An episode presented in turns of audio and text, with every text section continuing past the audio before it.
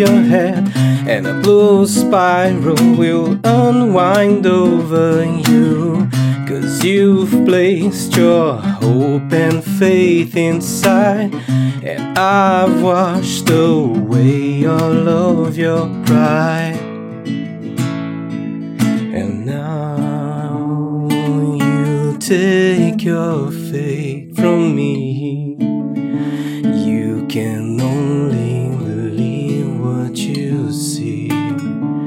And it's tearing me apart. It's making my whole soul cry. But still, I can live. You.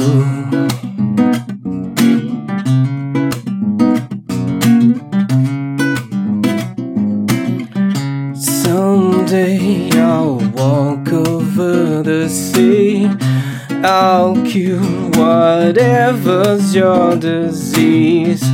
Too bad it all takes place inside my head. But this mind is all I've ever had. And now you take your fate from me. You can only believe what you see, and it's tearing me apart. It's making my whole soul cry. Now you take your faith from me. You can only believe what you see, and it's tearing me It's making my whole soul cry, but still I can't leave you. You.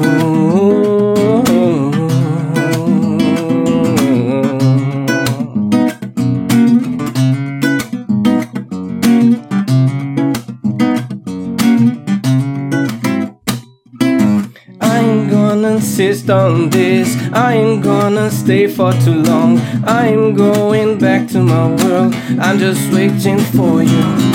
I ain't gonna insist on this. I ain't gonna stay for too long. I am going back to my world. I'm just waiting for you to say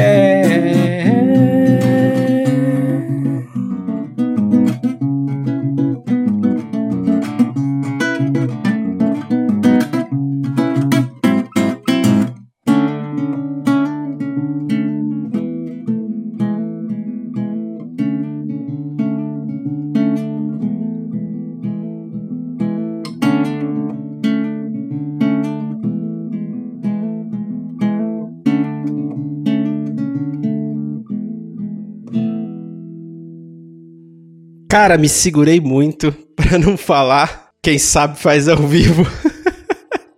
Boa noite, internet. Inercast 37 no ar. Eu me chamo Roberto. Do lado de lá, o meu amigo musical Alan. Olá. Do outro lado ainda, o meu amigo Fábio. Boa noite. E no programa de hoje você já sabe do que a gente vai falar, né? Só pela introdução você já sentiu aí qual é o peso desse episódio aí. Se você não entendeu ainda, lê aí no título que você vai saber do que a gente vai falar aqui hoje. Antes de começar o episódio, Aqueles recadinhos de sempre, né? Se puder, segue a gente nas redes sociais, Instagram e Twitter, você ajuda a gente e ainda tem a chance de ficar sabendo de novidades e cortes que às vezes a gente publica lá no Instagram e no Twitter de episódios antigos. Então, de repente, você assiste um pedacinho e fica interessado em assistir o resto e pode procurar lá no Spotify ou no, no YouTube que você vai encontrar e, enfim, e consumir então, se puder, segue a gente lá, é Instagram e Twitter, é só bater lá no Innercast Podcast na pesquisa que você vai nos encontrar. Nos siga que você nos ajuda. Se você estiver assistindo a gente aqui no YouTube, saiba que você não precisa ficar aqui assistindo os nossos rostos, embora esse episódio seja muito importante você acompanhar pelo YouTube, porque vai ter muita coisa legal. É, mas você pode escutar ele no Spotify, então você pode procurar a gente lá, Innercast Podcast, encontrar e escutar a gente enquanto você lava sua louça. Se você estiver aqui já no Spotify escutando a gente, saiba que que vai ser bem legal se você puder assistir esse episódio do YouTube, porque tem uma parte visual muito importante. Então dá uma passada lá no YouTube e acompanha a gente. Se puder, curte o,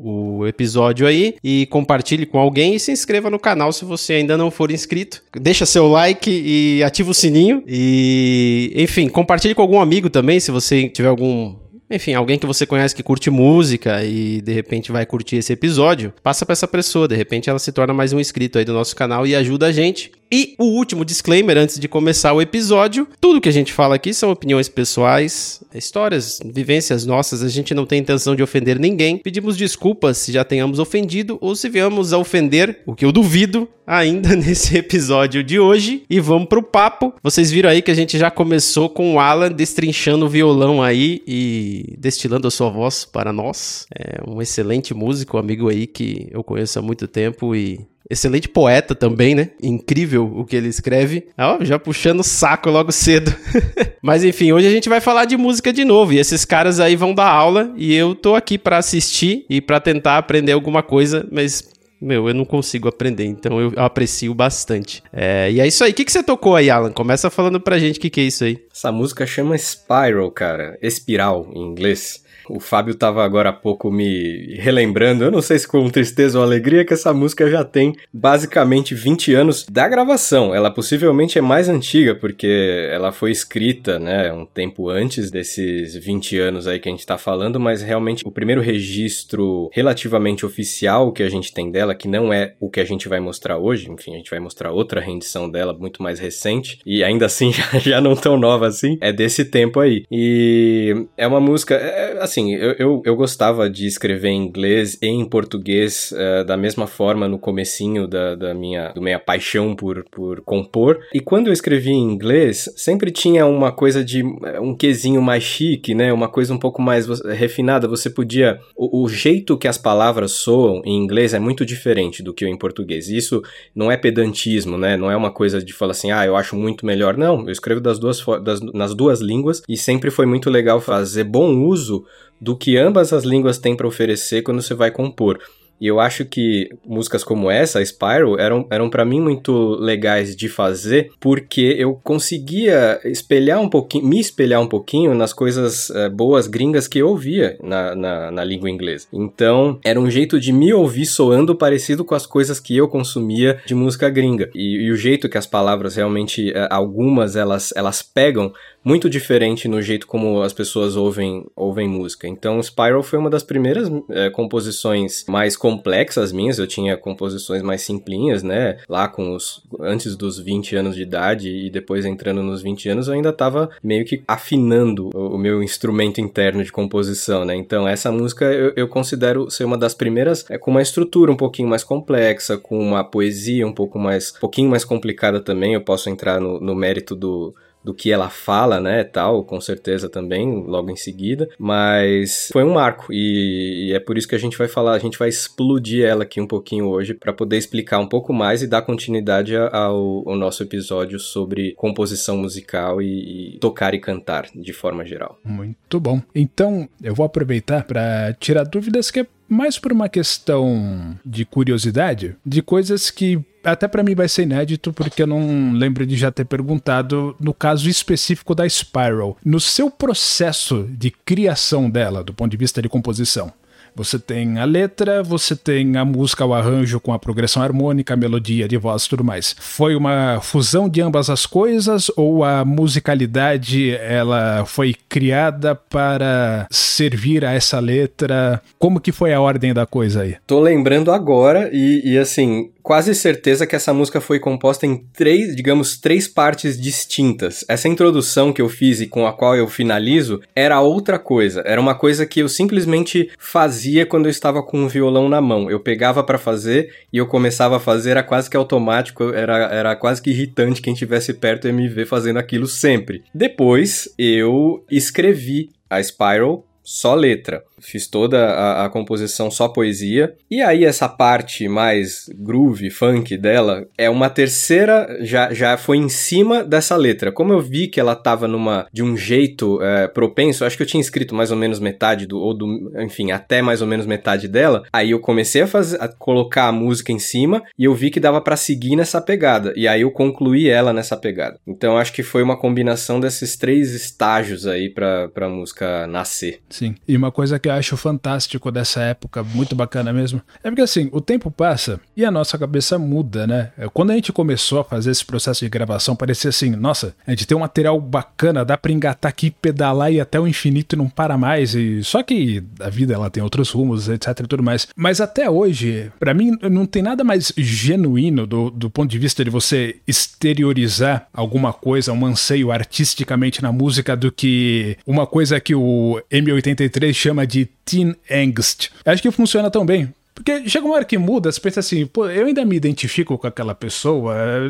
As coisas não são tão dramáticas na realidade quanto eu pensava naquela ocasião. Mas mesmo assim, é tão pungente, tem um impacto tão grande isso. A gente começa a ficar mais sofisticado nas nossas criações, mas elas não parecem tão impactantes quanto eram naquela época, você não acha? Verdade, porque tinha uma carga emocional muito mais forte, tudo a gente sentia com muito mais intensidade. E essa música especificamente, ela tá falando de. Eu tô juntando nela duas coisas: fé não exatamente a minha, e amor, e, e, enfim, uma relação romântica de pessoas muito jovens. O que que eu, o que que eu quis é, expressar com esse negócio que estava realmente muito dolorido dentro de mim? Uma pessoa com quem eu ficava, nem posso, nem posso chamar de um namoro, enfim, era uma coisa muito intermitente, né? Aquela pessoinha que você vê, que você tá, não sei o que, vai e volta. Ela tinha uma família muito religiosa, muito muito crente. E o fato de ela não tinha muito disso, mas o, o, a maneira como ela se portava em relação a praticamente tudo era muito é, carregado desse histórico cristão. E eu falei assim, pô, na, na, música eu quero dizer assim, e aí, você vai, no que, que você quer acreditar, né? Você vai acreditar no que você sente, no que você vive, ou você vai, enfim, esperar que caia uma, uma espiral divina sobre você para que você realmente eh, entenda as coisas e se entregue para as coisas, para as experiências de vida e tal. Então é por isso que eu criei Spiral, porque tem toda uma história meio semi-bíblica aí na, na, na parada, eu falo de andar sobre as águas, eu falo de curar doenças e tal, coisas que estão em passagens, né, de feitos de Jesus Cristo e tal, mas tudo trazendo de volta pro, pro, pro fato de, pô, eu não tô à altura dessa, dessa fé cega que a sua família tem, que você segue, que vocês estão, na qual vocês estão. Então eu me coloco numa situação tipo assim, eu só vou ser importante para você se eu for essa figura. Olha, olha que drama, né? Tipo assim, não tem nada.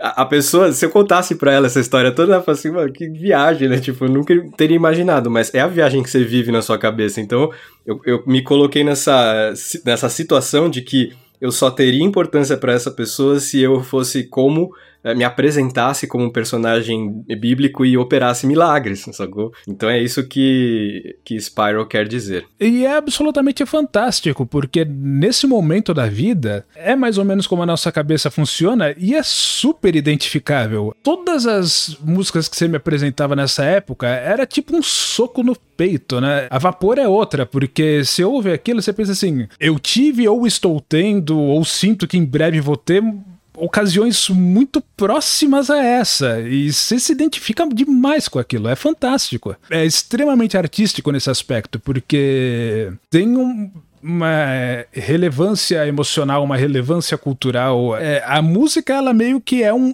um, um porta-voz da nossa mentalidade no, no, nosso momento da adolescência, do finzinho de adolescência, e outras músicas de, de, de, de outras partes do tempo, que nem quando você fez, por exemplo, Meias Inteiras, que é uma coisa bem vida adulta, a gente se identifica também, porque estamos na mesma faixa etária, estamos no mesmo momento da vida, e aí você fala como a arte é uma coisa interessante, porque ela retrata a gente e a gente logo mais está imitando a própria arte de novo, né? É bacana isso. Era, é interessante vocês falar. É, era uma pergunta que eu queria fazer quando vocês falaram que tem 20 anos. A gravação, né?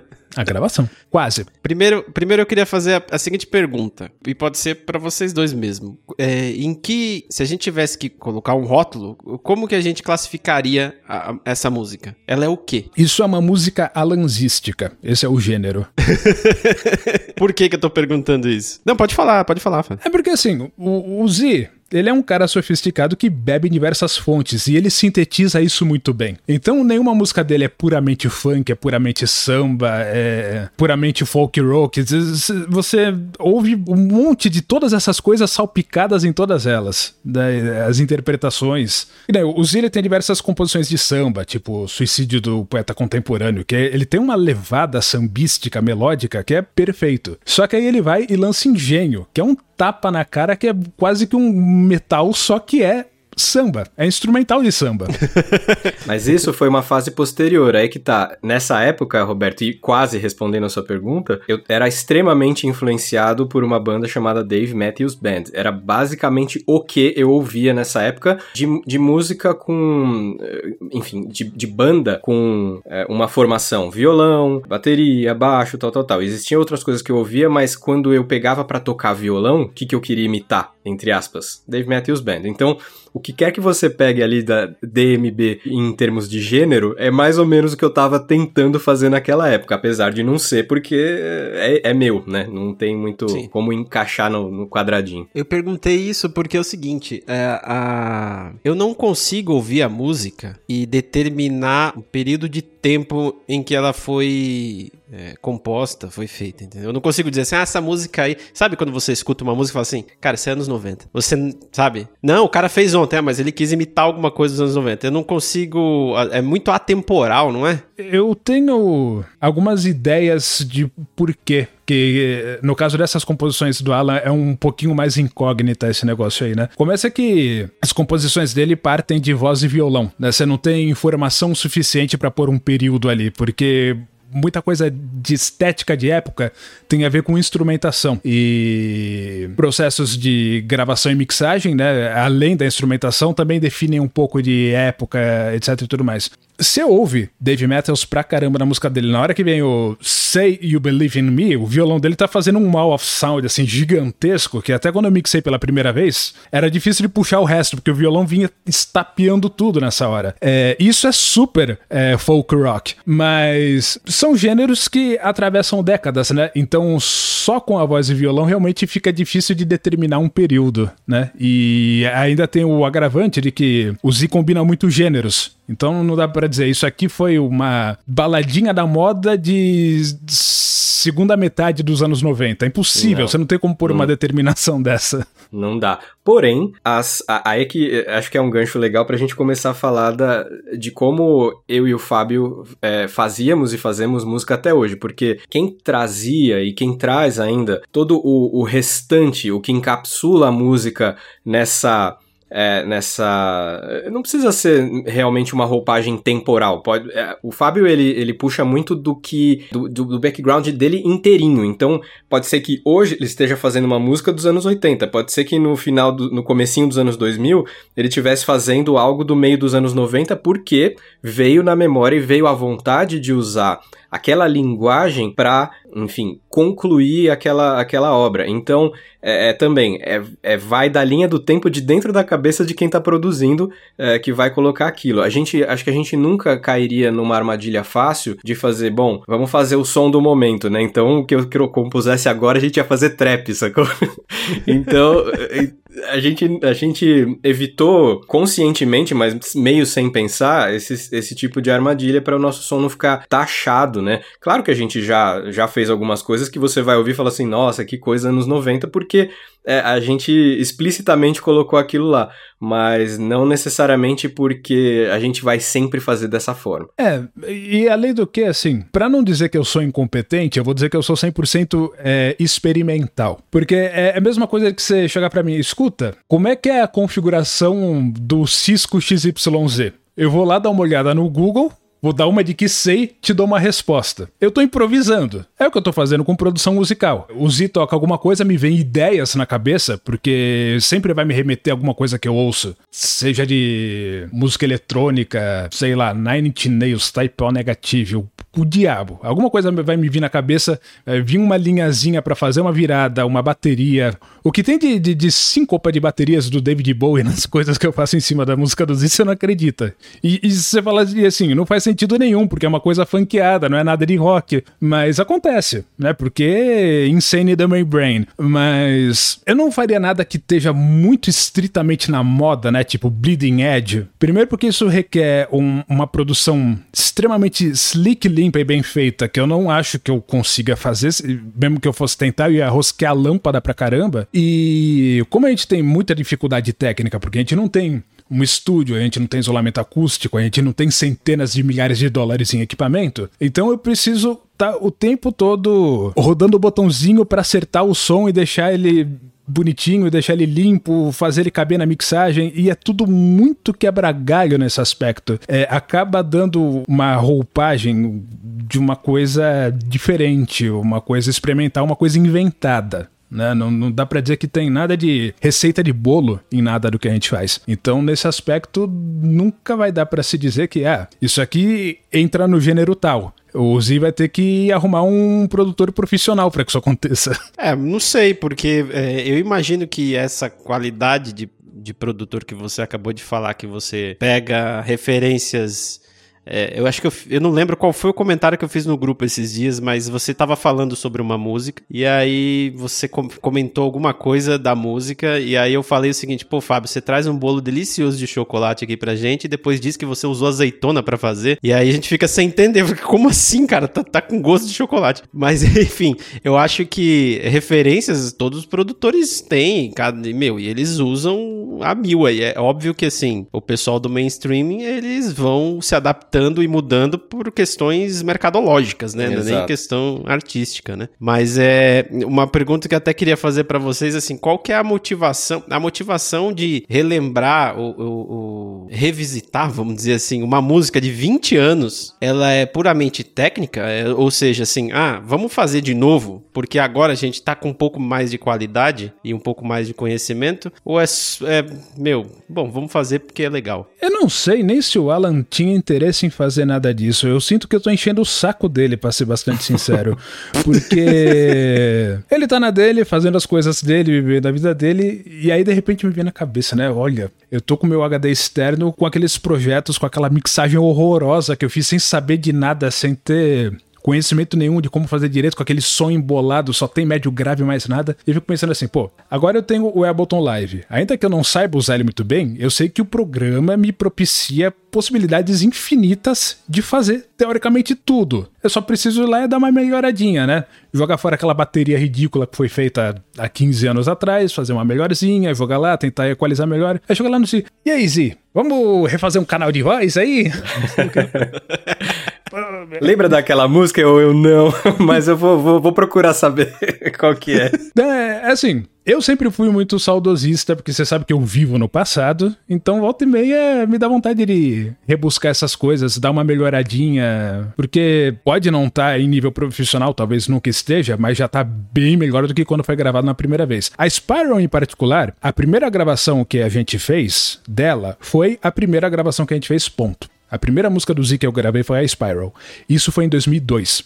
Eu sei disso porque no mesmo dia a gente terminou de fazer todos os takes, eu queimei um CD e escrevi de pincel atômico nele. Spiral, data lá 2002. Isso eventualmente foi parar no meu HD externo, o CD já descascou provavelmente. A gente gravou essa música no quarto do Alan quando ele ainda estava morando lá no Jardim São Francisco. Eu acho que naquela ocasião eu ainda. Dá um liga, o Roberto, 2002. Eu peguei o computador aqui de casa, debaixo do braço, o gabinete e levei lá, né? É porque depois ele pegou o, o computador dele e ficou mais fácil, mas até então eu ficava levando o meu computador lá pra gente fazer as coisas. Cara, mas um gabinete em 2002, meu irmão, era muito pesado, velho.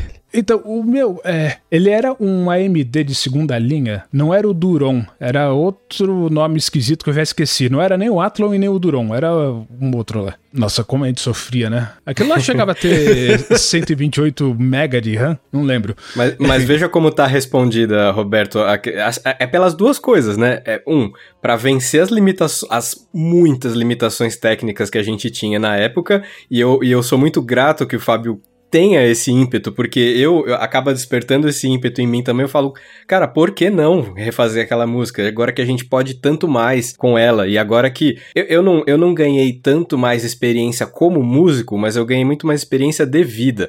Então você pegar aquela música e você, você pensa nela, você encontra atalhos para voltar naquilo, porque naquela época tudo era muito passional, né? É que a gente tava falando agora, aquele lance da intensidade, pô, acabei de compor essa música, eu sinto ela e tal. Agora eu consigo vê-la e tocá-la com um distanciamento daquela de todo aquele turbilhão de emoções que fica mais fácil de eu colocar um pouquinho mais de técnica nela, um pouquinho mais de é, visão mais elaborada e, e, e, também estabelecida do que eu poderia naquela época. Então é legal. É madura, é, né? Uma visão mais... Exatamente, amadurecida, era essa palavra que eu, tava, que eu tava procurando. Então é, por um lado, vencer limitações técnicas, por outro, é muito legal fazer. Excelente. Não, aí assim, ó, a Sparrow ela também é interessante, já que o Z escolheu ela pra gente falar sobre ela hoje, porque dá uma sequência perfeita no outro episódio em que a gente estava falando das nossas experiências e aventuras com música, né? Porque foi bem nesse período aqui em que a gente meio que se reencontrou depois do fim do que foi a It's OK. Porque ele estava tocando em bandas, eu estava fazendo experimento com putz-putz no computador. Então vamos gravar junto. Então agora foi a hora de juntar ambas as experiências, né? Ele como músico e eu como metido a besta. Só que, por ter embasamento zero e, e Google em 2002 era um bicho completamente diferente para você encontrar principalmente coisas técnicas,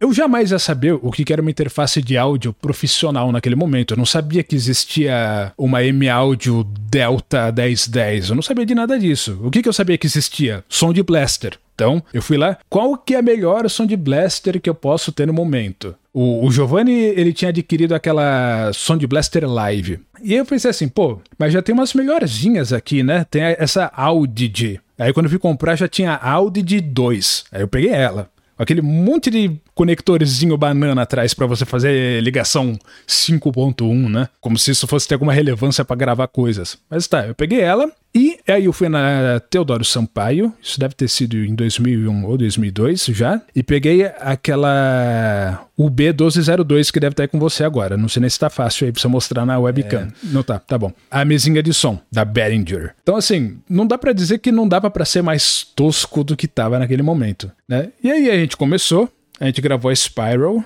A segunda música que a gente gravou foi a versão original. E eu acho que essas foram as duas únicas em que os takes passaram do conversor analógico digital daquela maldita de blaster. Depois daquilo, a experiência foi tão insatisfatória, eu tava pensando assim, pô, eu não tenho monitoramento em tempo real, tem um baita de um delay. Como que resolve isso? Aí eu fui descobrir na internet que existe um driver chamado ASIO, mas que você precisa ter uma placa de som que é compatível com isso para você ter baixa latência. E aí um camarada meu, que de vez em quando eu comento aqui, que era o Deneon, ele estava estudando é, produção musical em algum lugar ele me falou: olha, você precisa procurar uma marca profissional. Tem M-Audio, tem DigiDesign, o pessoal que usa Pro Tools, não sei o que. Eu nem sabia o que era Pro Tools. Eu ainda estava sequenciando as minhas coisas no Acid. A Spiral e a versão original, elas foram é, originalmente é, sequenciadas no Acid. E as partes eletrônicas que a gente fez, baterias, etc., elas foram feitas no Fruit Loops. Naquela época ainda. A terceira que a gente gravou, que sinceramente eu não me lembro mais da ordem qual que foi, ela já tava com uma M-Audio que eu comprei para sanar esse problema, que era a Audiophile 2496. Porque aí junto com essa mesinha de som,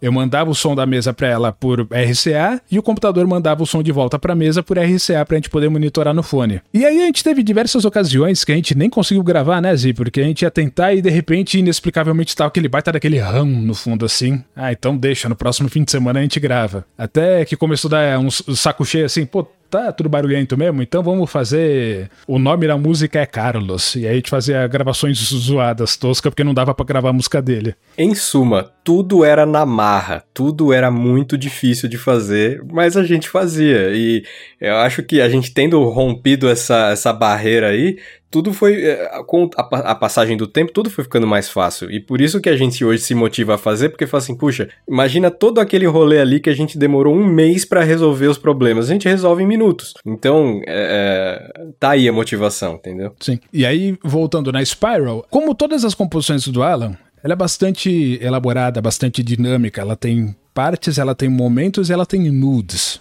A gravação original que a gente fez dela em 2002 até porque o BPM estava ligeiramente mais baixo do que eu acho que ele toca normalmente, ela tinha ficado com 7 minutos de duração. E Infelizmente, eu não tenho ela para mostrar aqui, né? Vocês estão vendo aí a telinha do Ableton Live aberto? Eu não tenho aquela gravação para mostrar. Ela não tá no meu HD externo, eu não sei o que aconteceu com aquela gravação. Isso que vocês estão vendo aí é o seguinte: o tempo passou, a gente deu uma freada nessas gravações, eu fui fazer outras coisas, o Alan arrumou uma banda chamada Alma Ainda, que mais pra frente eu caí de paraquedas dentro pra encher o saco da galera, porque o pessoal lá é músico de verdade, sabe tocar, né? E eu falei, opa, deixa eu é, chacoalhar um chocalhinho aqui também, né? Literalmente. E aí, esse período passou também. E a gente teve uma ideia muito breve, que acabou não dando em nada, não, não aflorou, que era o seguinte: eu ia fazer arranjos simples, puramente eletrônicos, sem nada de instrumental, uma versão propositalmente sintética, talvez até EDM, talvez é, música eletrônica dançante, só para eventualidade da gente, sei lá, fazer uma apresentação, tocar para um públicozinho, qualquer coisa que seja, ele vai no microfone e canta, eu dou o, o meu playback de Ableton Live, faço lá um, um live PA, uso algum controlador MIDI e pronto, ele não precisaria nem do violão, tá? Isso já é pós uma ainda, e é exatamente isso que eu tenho aberto no live agora, que é uma versão eletronificada disso que ele tocou agora no começo do episódio, que é a música Spiral. Só que aí, esse projeto também não deu muito certo, porque, enfim, a gente fica adulto, tem um monte de coisa para fazer. O, o Agora é um respeitável pai de família, tá ralando pra caramba, e a gente não fez mais nada. Então, foi até recentemente que a gente pôs o, o vocal nessa track, porque ela tinha ficado pronta para ser um, um projeto live, literalmente, para apresentação ao vivo, e ele nunca foi usado. Então ficou só um instrumental eletrônico que agora a gente pôs a voz, completou ele. Então vamos dizer, isso aqui é uma variante. Né? Não quer dizer que a Spiral se tornou uma EDM. Foi criada uma versão remix da Spiral, vamos dizer assim. Só que ela saiu antes da original. Só isso. Essa... saiu antes da original. Essa... Essa gravação de voz do Z que você tem aí aí, ela foi feita em cima dessa track aí, ou você pegou ela da track original e uh, você pegou Não, acho que ela foi gravada pra, pra essa track mesmo, porque se eu, se eu, se, eu, tivesse o take da gravação original, eu teria a gravação original. Não, mas eu digo assim, não mudou nada, só é sintético. No, o tempo é o mesmo, Mudou bastante é coisa, igual. porque uma das coisas que eu me preocupei bastante em fazer quando eu tiver, quando a gente teve essa ideia de, de fazer essa, essa versão workshop do Z, de, é, é, das músicas dele em versão eletrônica, eu tive a ideia de fazer uma coisa bastante minimalista. Tão minimalista assim que a, a bateria em alguns pontos não tem nem condução. É só síncopa de bumbo e caixa, muito pouca coisa harmonizando e um baixo com poucas notas, que é bem diferente do que é uma composição dele que tem coisas sofisticadíssimas acontecendo. Que é justamente para ter poucos elementos, mixar bem, ficar bom de ouvir num, num contexto ao vivo e não, não, não tem muito problema técnico. Então, estruturalmente, é quase a mesma coisa. é, Ela pode ter brevidade em partes, justamente por causa daquele lance, como existem muitos moods nas composições do Z. é, as- tem música que leva quase três minutos para ele começar a cantar. Então, essas partes eletrônicas aí, elas eh, são um pouquinho mais breves em partes que não é nem verso e nem coro e, refrão, etc. É, é partes em que tá rolando um mood de violão, um solo, alguma coisa assim, que eu não tenho nem como fazer solo para instrumento eletrônico, porque eu também não sou instrumentista, então essa parte simplesmente ela é tesourada. Mas veja, Roberto, como, como a gente não. Como eu não tinha e até hoje não tenho tanto essa cabeça comercial. Tinha parte. Cara, é, é o tipo da. A minha música no começo era bem aquele tipo que você alguém vai ouvir e fala assim: Nossa, ele não vai começar a cantar? Porque. é- é- e acho que isso era o, era o progressivo em mim, entendeu? Porque eu não tava preocupado se a pessoa tava é, esperando que eu entrasse naquela hora ou depois, se viesse o refrão aqui, se vem. aqui. A estrutura da minha música era extremamente solta. Ainda é, eu ainda componho de um jeito muito livre. Lógico, hoje, é, pra conveniência, eu ainda eu, eu já coloco partes mais A, B, A, B, C e tal, que você vê na música convencional. E mesmo assim, eu não consigo fazer ela 100% convencional porque não é meu estilo, entendeu? Não, mas aí tudo bem, porque o Fábio produz uma. A sua música, na verdade, ela é estritamente convencional. O problema é contexto, tá? Se, se você tivesse no meio dos psicodélicos na década de 70, tava perfeito. E aquela música é bem mais bacana do que as atuais, então. Mas aí o Fábio faz uma versão radio edit e já era. velho. Pronto. Pois é. É, Isso não é problema. Quanto, quanto mais material, melhor. Eu vou colocar um pouquinho agora, ô Roberto, do é, isso que eu, começo eu da querendo versão saber que horas que a gente vai poder escutar. Vamos Que lá. horas que entra a voz? E vamos ver se você identifica em relação ao que você já ouviu dele no violão no começo dessa música. Então, ó, a gente começa essa música exclusivamente num fade-in. Ela começa do silêncio, veja só.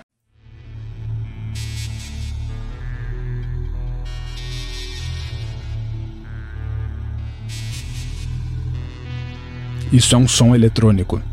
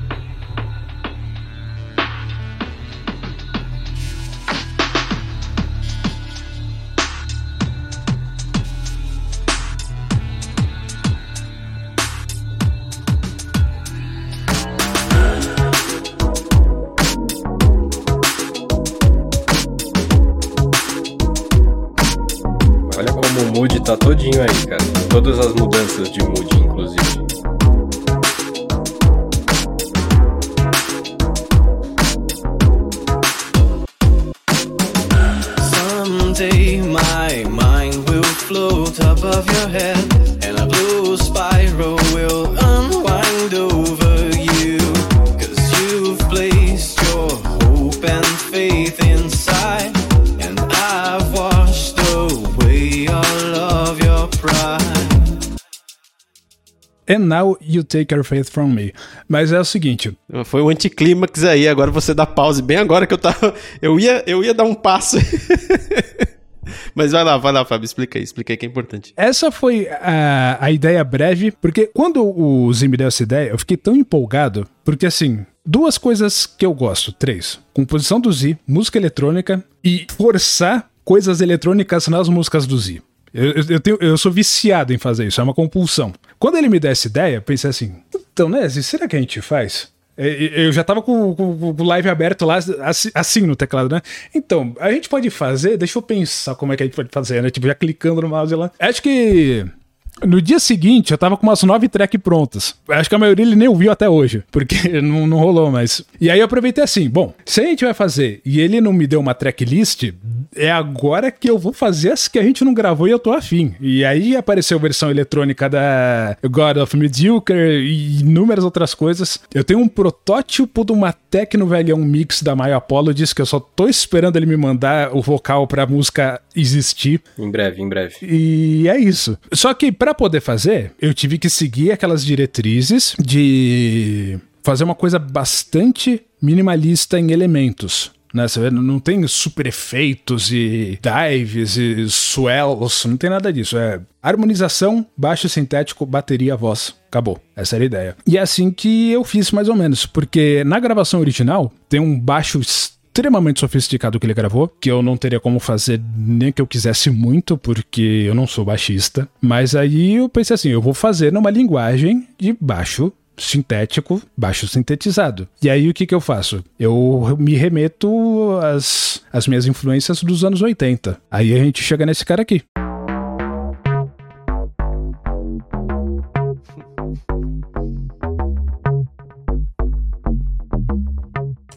E você vê que ele começa aberto e o filtro vai fechando, né? Isso é proposital. É, eu abri aqui uma sessão do Live 32 bits, eu tenho ele 64 bits instalado também no computador, mas é para qualquer eventualidade. Porque muitos desses timbres eu usei uns VSTs, não sei se a galera conhece, chamado Korg Legacy Collection. Só que eu não vou poder mostrar porque já tá tudo renderizado em Wave, que na verdade, pela primeira vez não foi uma burrice da minha parte.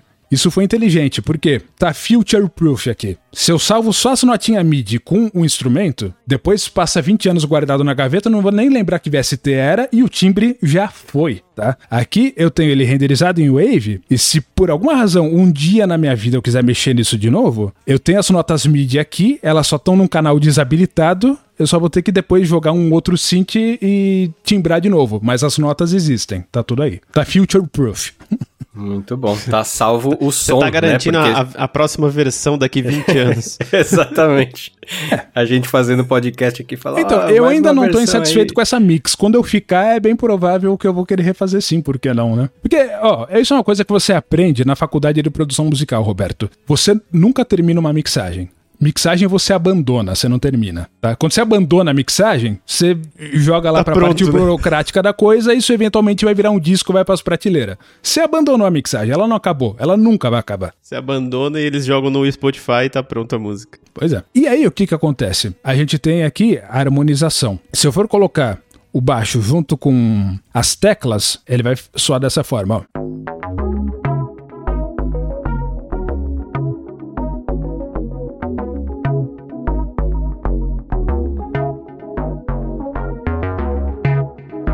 E aí você pensa assim, pô, esse piano ele tá fazendo coisas interessantes, né? Ele não tá simplesmente batendo acorde cheio, ele tá fazendo meio Por, que um arpejo. Porque ele está tentando reproduzir uma coisa. Mostra lá, mostra lá. Certo, tô certo ou tô errado? Ele tá numas de.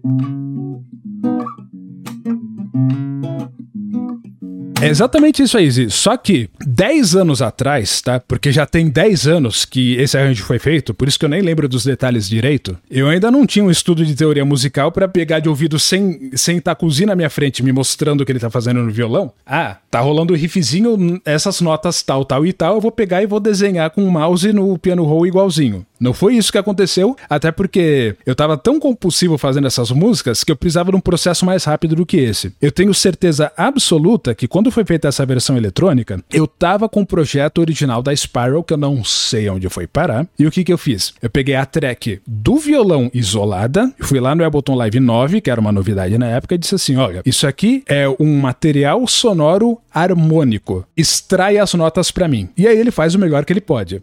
Ele demora pra caramba, processa, processa, processa, processa, pega os acordes, inclusive os riffzinhos do violão, pega um monte de nota que não tem nada a ver, que soa bagunça, porque não, não faz nem parte da, da escala da música, mas é porque em trastejos e outras coisas harmonicamente relevantes que ele capta no violão, ele acaba jogando um monte de nota, e aí você vai lá deletando, limpando tudo, até que fique só as notas que são coerentes com a música. E aí pronto. Basicamente eu posso dizer que esse teclado MIDI sintético foi o Z que tocou. Só que ele não sabia disso. Ele tá, descobriu agora. Eu descobri agora. Isso é muito inovador, cara. É, isso é inovador hoje. Isso, isso, isso, é inovador hoje, não só há 10 anos, tá? Esse baixo sintético, na verdade, ele é uma co-composição da forma que, como ele existe. Porque se eu pego a bateria e o baixo, junto eles fazem isso.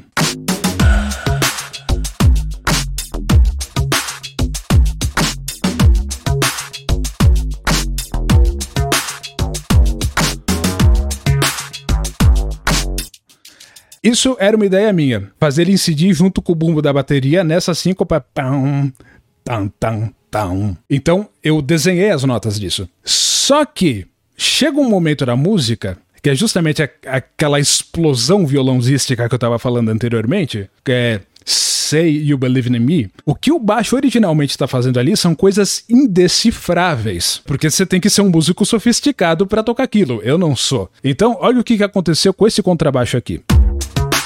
É, então, tá rolando. Não, aqui já passou, acho, ó.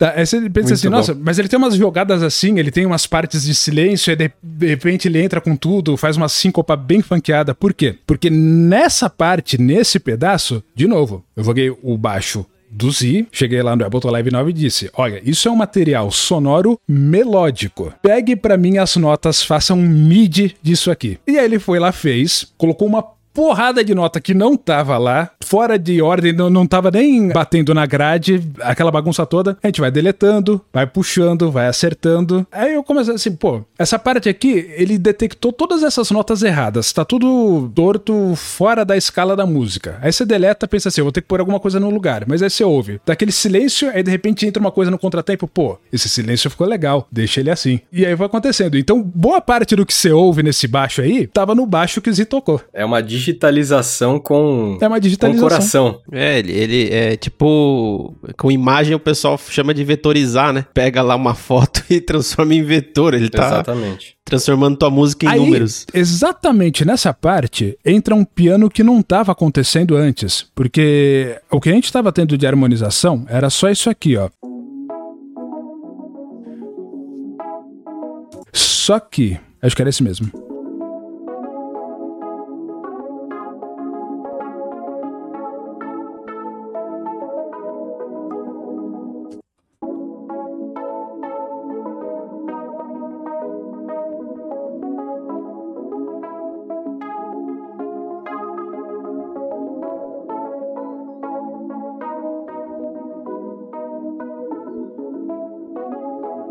Se você vê esses acordes, a nota mais alta do acorde, ela tá fazendo meio que levemente uma melodia por cima do acorde. Porque a minha ideia para esse momento desse piano foi fazer o live analisar o violão original da música mixado com a voz do Z. Então a melodia Nossa. da voz dele tá integrado nesse piano. E tá muito performático, parece parece um tecladista, tipo, tendo, tendo Porque é espasmos é assim, tipo, eu vou é, fazer é, aqui. E, é. A, a base disso ela é puramente orgânica, então fica mesmo. Eu precisava dessa expressividade.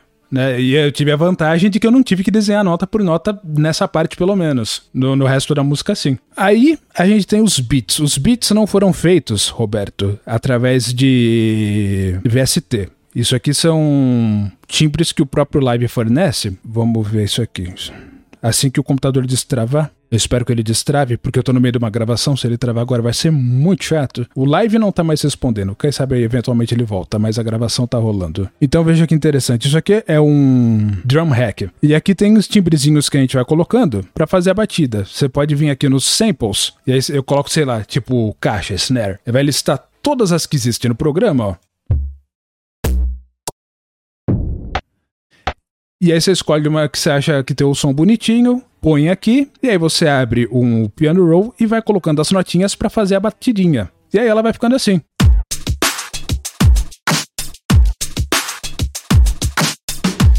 E aí você percebe, ó, o primeiro tempo forte do compasso tem uma caixa, o segundo tempo forte do compasso tem outra caixa, justamente porque são dois samples diferentes. O primeiro é esse e o segundo é esse. Verdade. E aí você vai montando a batida. E aí, no fim das contas, você tem uma versão eletronificada da música do Alan. É, mas você, eu ia. Eu, a palavra correta é eletronificada, não é eletrônica.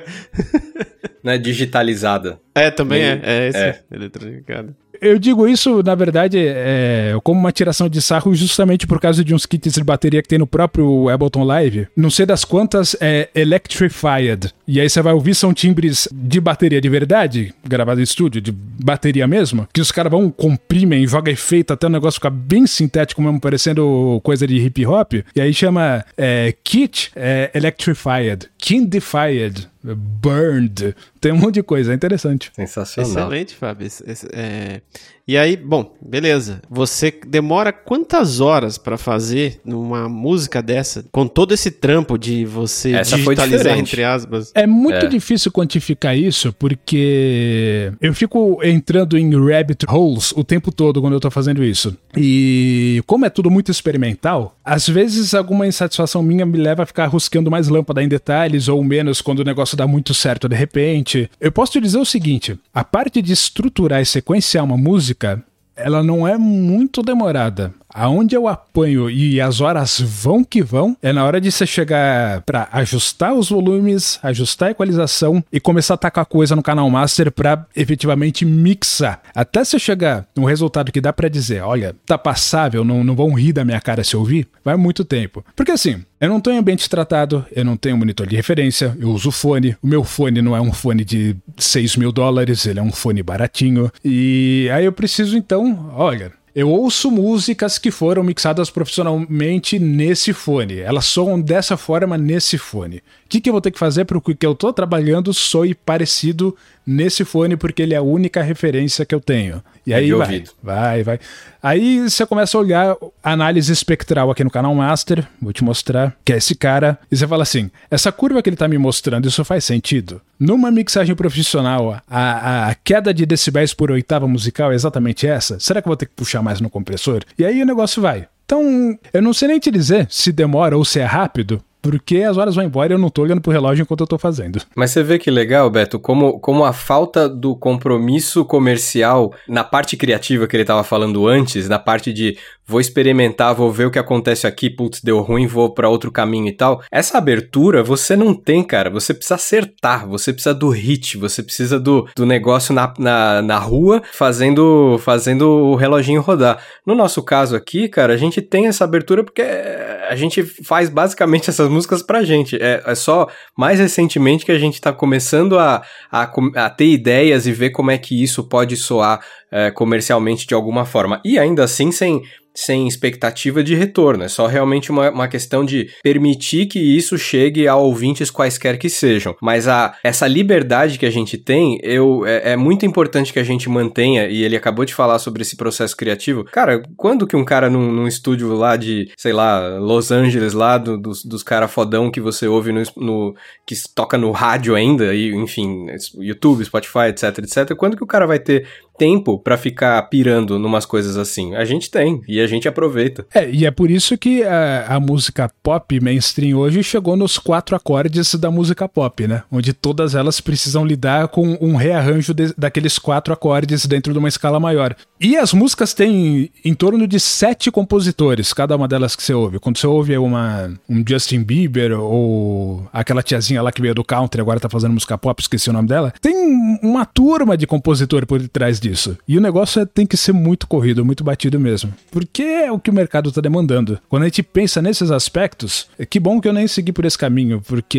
eu acho que eu não ia ter uma satisfação criativa fazendo produto, né? Não tem interesse em fazer produto. Eu acho legal a expectativa de eventualmente conseguir pôr essas músicas do Z no Spotify, porque para mim fica muito mais conveniente de consumir, né? Eu ponho no meu tonelzinho de pinga da, da JBL no Spotify e vou lavar louça. Ia ser fantástico. Porque enquanto eu tenho que ficar colocando os meus Wave, eu tenho que dar play um por um, não dá pra fazer playlist, né? Pra gente encerrar, ô Roberto, você gostaria de ouvir essa track na íntegra? Eu quero, eu quero sim, a gente pode finalizar com ela. Depois faça tem... aí os seus pareceres técnicos, eu tenho interesse de saber.